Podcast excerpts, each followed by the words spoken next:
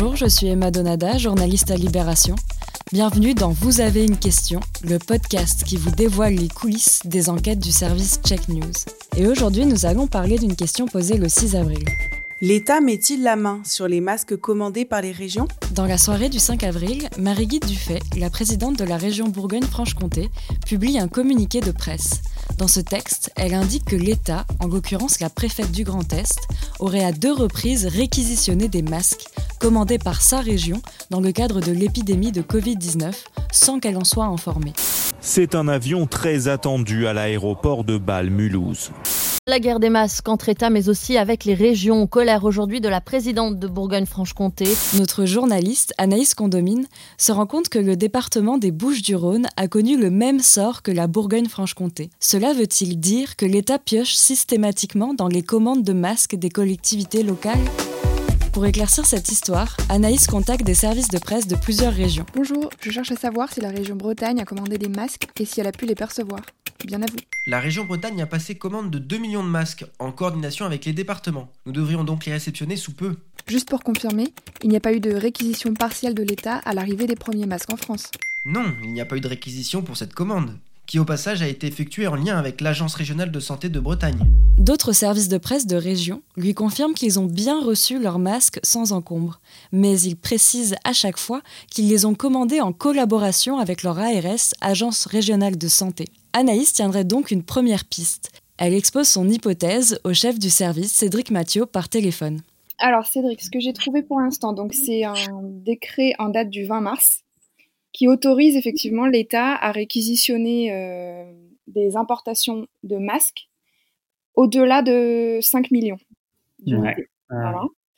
Euh, or, euh, ce qui est intéressant, c'est que la Bourgogne-Franche-Comté avait deux fois 2 millions de masques. D'autant que, pour le coup, j'ai eu trois autres régions qui m'ont expliqué, et dans aucun des cas, il y a eu des réquisitions. Et ce qui s'est passé, c'est qu'à chaque fois, ces régions-là, elles ont travaillé avec les départements et l'ARS donc ils ont travaillé avec l'État. Là, au stade où j'en suis, j'ai l'impression que la Bourgogne-Franche-Comté a plutôt fait les choses dans son coin et que ça pourrait expliquer les réquisitions.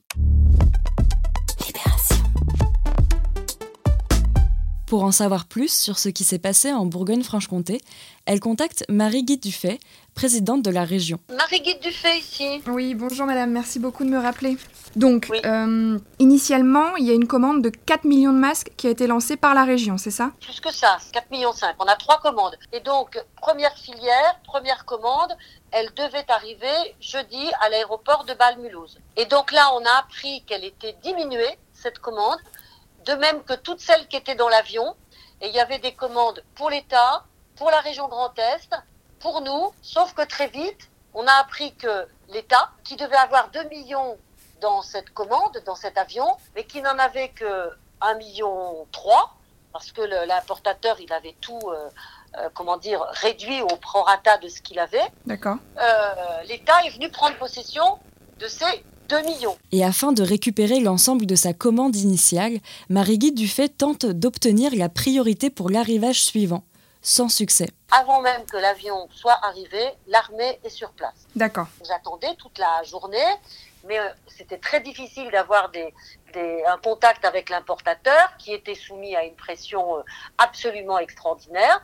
Et hmm. puis, euh, voilà, l'importateur nous a envoyé un mail à la fin de la journée pour nous dire je ne vous enverrai aucun masque parce que l'État a réquisitionné tous les masques dans l'avion. Et on était, nous, par cet acte de commande, dans une transparence totale avec l'État, totale avec l'ARS, puisque je n'ai passé aucune commande sans le dire à l'ARS.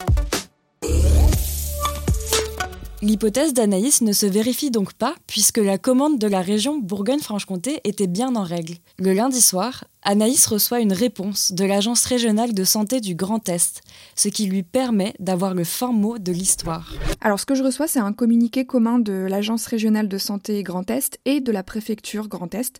On a la confirmation que par le premier avion, la préfecture a récupéré 2 millions de masques et que les collectivités, ben, elles ont dû se partager le reste. Et puis surtout, ce qu'on apprend, c'est que dans le second avion, celui qui est arrivé euh, dimanche depuis la Chine, au lieu de 4 millions de masques, il n'y en avait que 3,6. Donc avec l'armée, l'État dit avoir euh, pris en charge euh, toute la cargaison. Et donc, de fait, les autres collectivités qui avaient également commandé n'ont pas récupéré un seul masque. En résumé, pas de fausses infos ici, mais l'illustration d'une situation de crise, celle d'une véritable guerre des masques. Vous venez d'entendre Anaïs Condomine, Cédric Mathieu et moi-même Emma Donada. Cet épisode a été réalisé par Iris Wedraogo et mixé par François Audouin. Vous pouvez nous retrouver sur le site de Libération et sur toutes les plateformes de podcast.